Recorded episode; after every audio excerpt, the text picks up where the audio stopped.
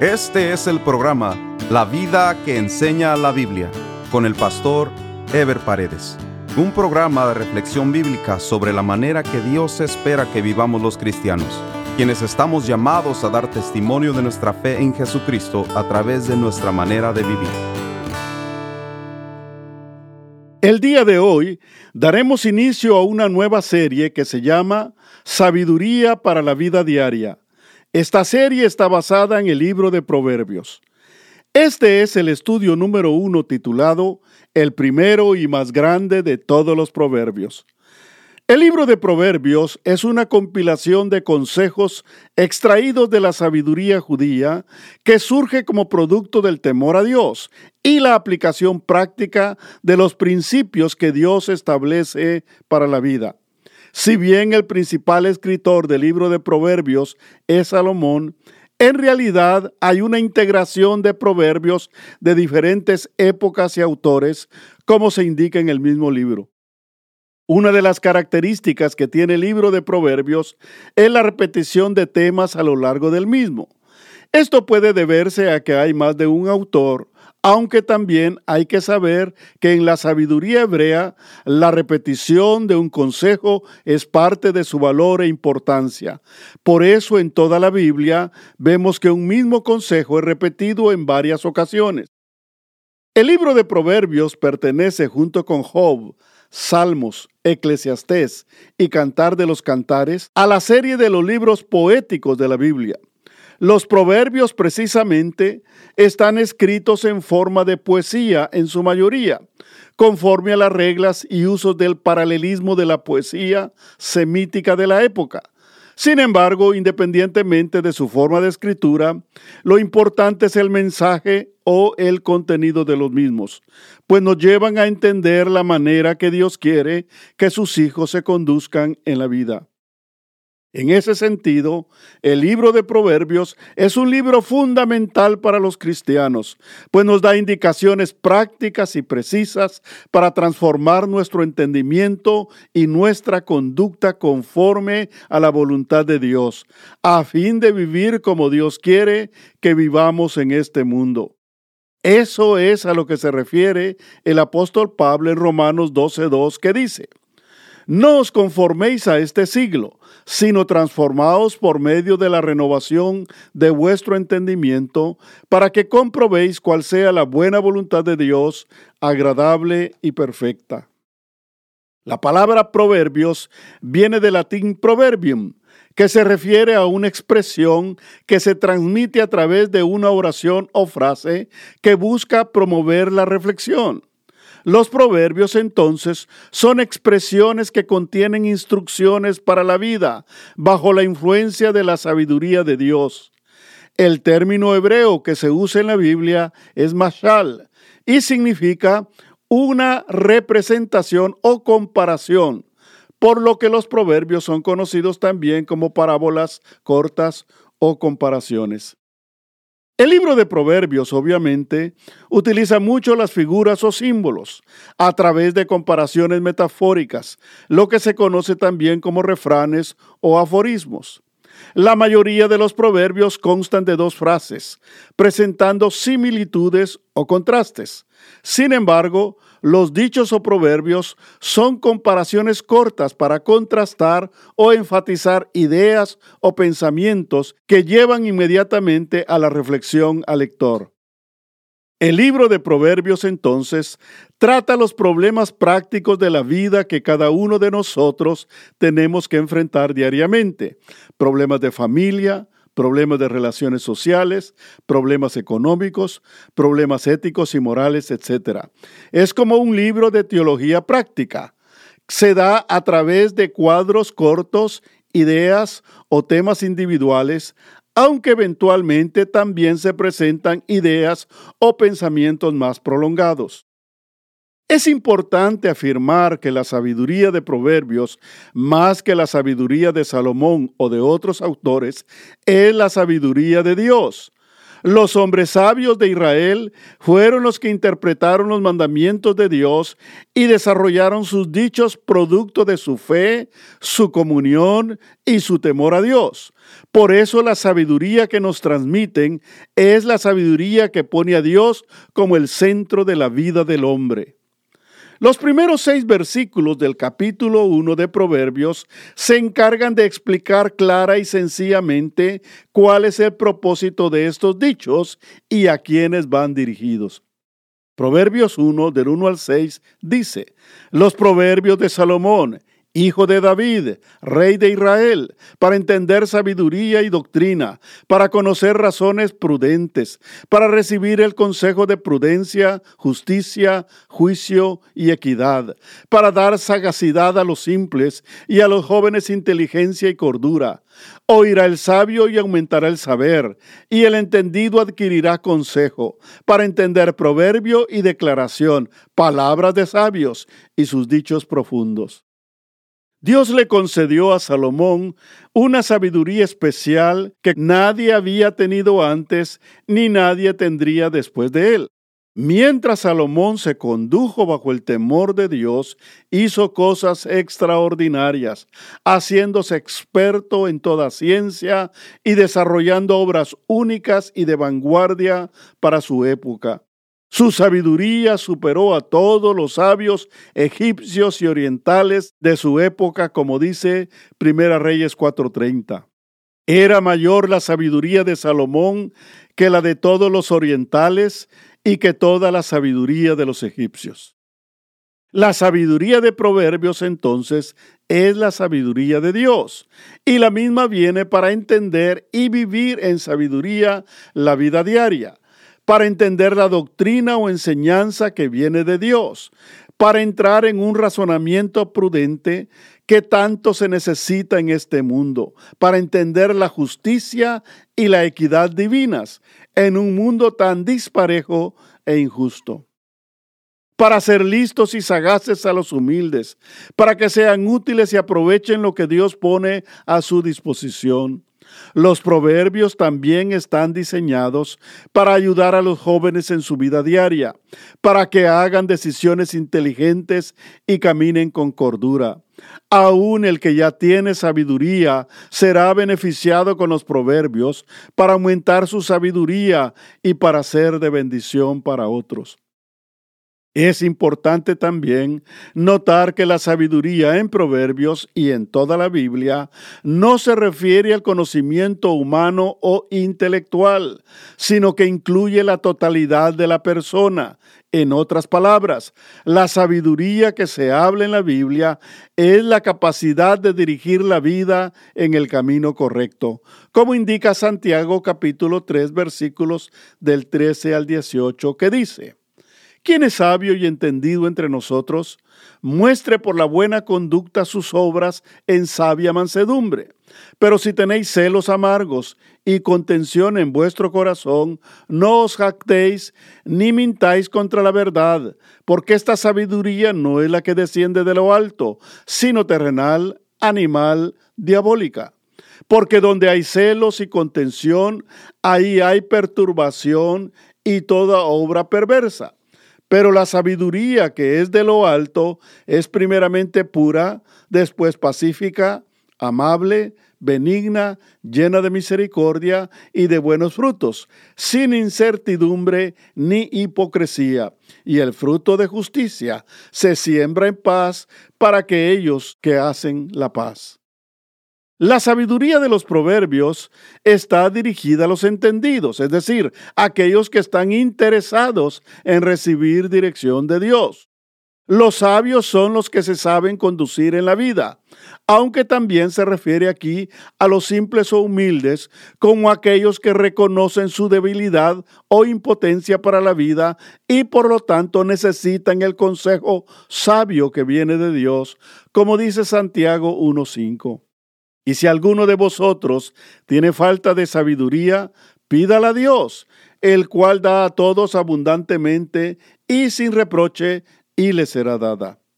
Luego de indicar el propósito de los proverbios y a quién van dirigidos, se presenta el primer proverbio, el cual termina siendo el primero y el más importante de todos los proverbios. Este se encuentra en Proverbios capítulo 1, versículo 7 y dice, el principio de la sabiduría es el temor a Jehová. Los insensatos desprecian la sabiduría y la enseñanza. Esta declaración es la base fundamental para la vida del creyente. Esto indica que todos los demás proverbios se desprenden de este mismo principio. El temor a Dios es la base de la sabiduría y de la vida.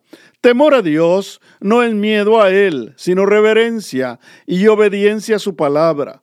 Sin temor a Dios, ni el más grande conocimiento, ni la mayor riqueza pueden dar la paz y la felicidad que solo Dios puede otorgar.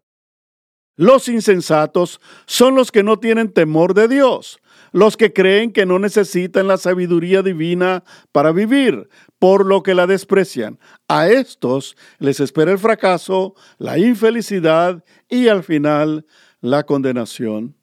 Temer a Dios es caminar en obediencia y sujeción a sus mandamientos.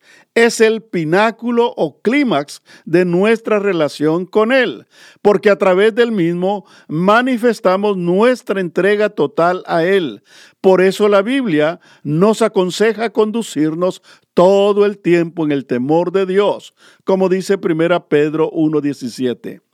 Y si invocáis por Padre aquel que sin acepción de personas juzga según la obra de cada uno, conducíos en temor todo el tiempo de vuestra peregrinación. A muchos no les gusta que se hable del temor a los juicios de Dios, pero sí temen a las amenazas o riesgos humanos. Por eso el mismo Jesucristo se encarga de que entendamos a quién se le debe temer verdaderamente, como dice Lucas 12, versículos 4 y 5. Mas os digo, amigos míos, no temáis a los que matan el cuerpo y después nada más pueden hacer, pero os enseñaré a quién debéis temer.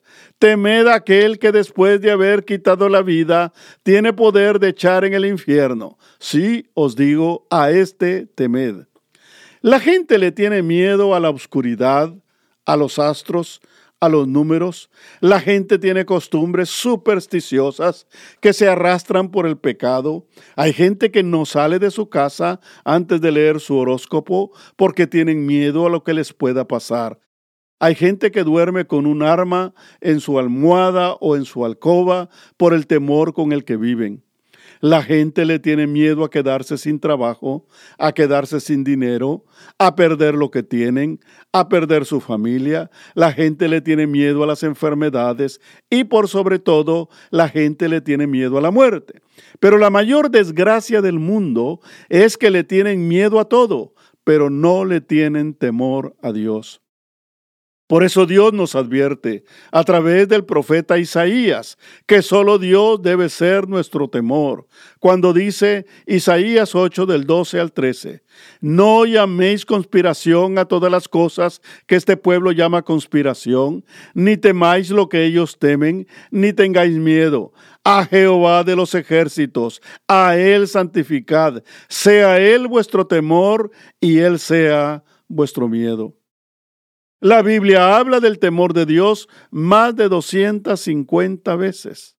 No en balde el temor a Dios es el principio de la sabiduría. Después de hablarnos de la importancia del temor a Dios, el autor se dirige a los hijos para hablarles de la necesidad de atender el consejo de los padres.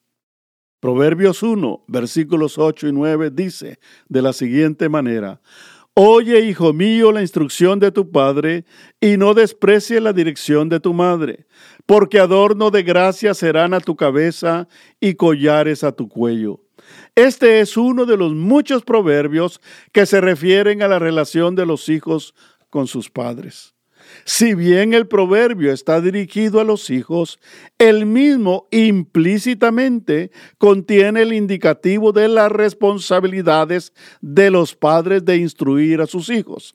Desde el principio, Dios instruye a los padres en este sentido, pues esa es una de las tareas fundamentales en el hogar.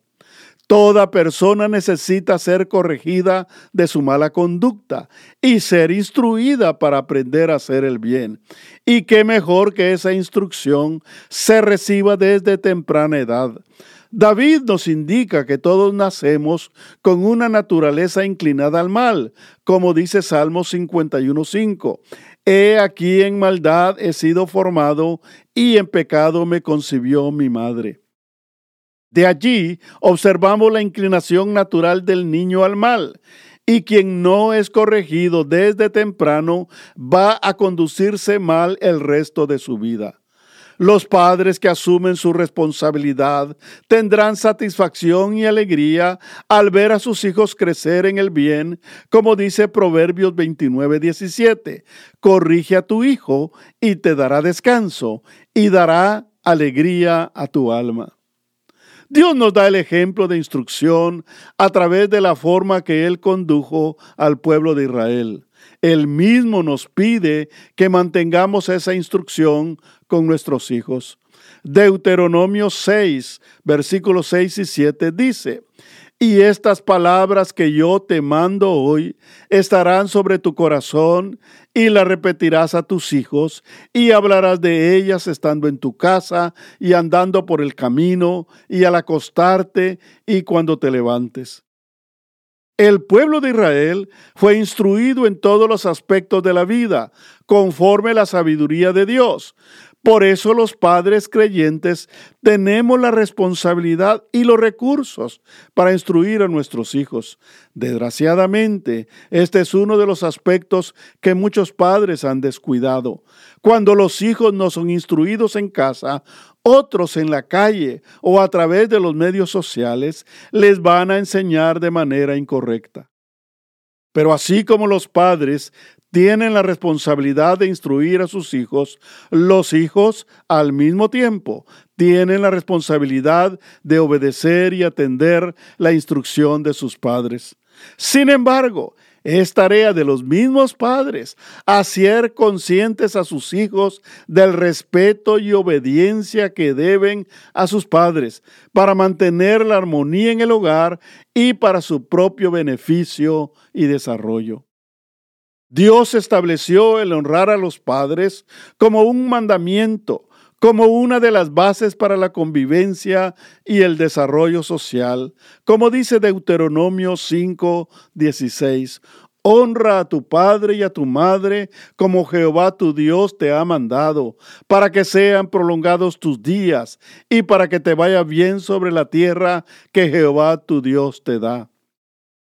Esta promesa se refiere más que todo a la calidad de vida que le espera al hijo que honra a sus padres. No es lo mismo una vida normal que una vida con la bendición de Dios. Cuando los hijos menosprecian la instrucción de los padres, esto se refleja en su mala conducta, pero más que todo se va a evidenciar en lo mal que les va a ir en la vida. Los hijos deben considerar sus acciones, no solo en relación a su persona, sino además en relación a las implicaciones que estas acciones tendrán en su familia. La obediencia es una virtud que Dios demanda como necesaria para disfrutar de las bendiciones de Dios. Dios, conociendo los beneficios de la obediencia, quiere que los hombres y las mujeres desde temprana edad se desarrollen en la misma. Los hijos que desde sus casas aprenden a vivir en obediencia podrán entender y desarrollarse en la obediencia a Dios y disfrutar de los beneficios de la misma. Aún el mismo Jesús, siendo Dios y teniendo una misión que cumplir aquí en la tierra, primero se sujetó en obediencia a sus padres terrenales, hasta que su hora fue cumplida, para darnos ejemplo y testimonio de la importancia de no menospreciar la instrucción de nuestros padres. Lucas capítulo 2, versículos del 48 al 52 dice, Cuando le vieron, se sorprendieron y le dijo su madre, Hijo, ¿por qué nos has hecho así? He aquí tu padre y yo te hemos buscado con angustia. Entonces él les dijo, ¿por qué me buscabais? ¿No sabíais que en los negocios de mi padre me es necesario estar? Mas ellos no entendieron las palabras que les habló, y descendió con ellos, y volvió a Nazaret, y estaba sujeto a ellos. Vivimos en tiempos donde se ha sobrevalorado el individualismo y el derecho personal de los hijos a decidir y hacer lo que ellos quieran desde temprana edad. Como consecuencia, las sociedades están experimentando una pérdida de valores y un deterioro moral sin precedentes.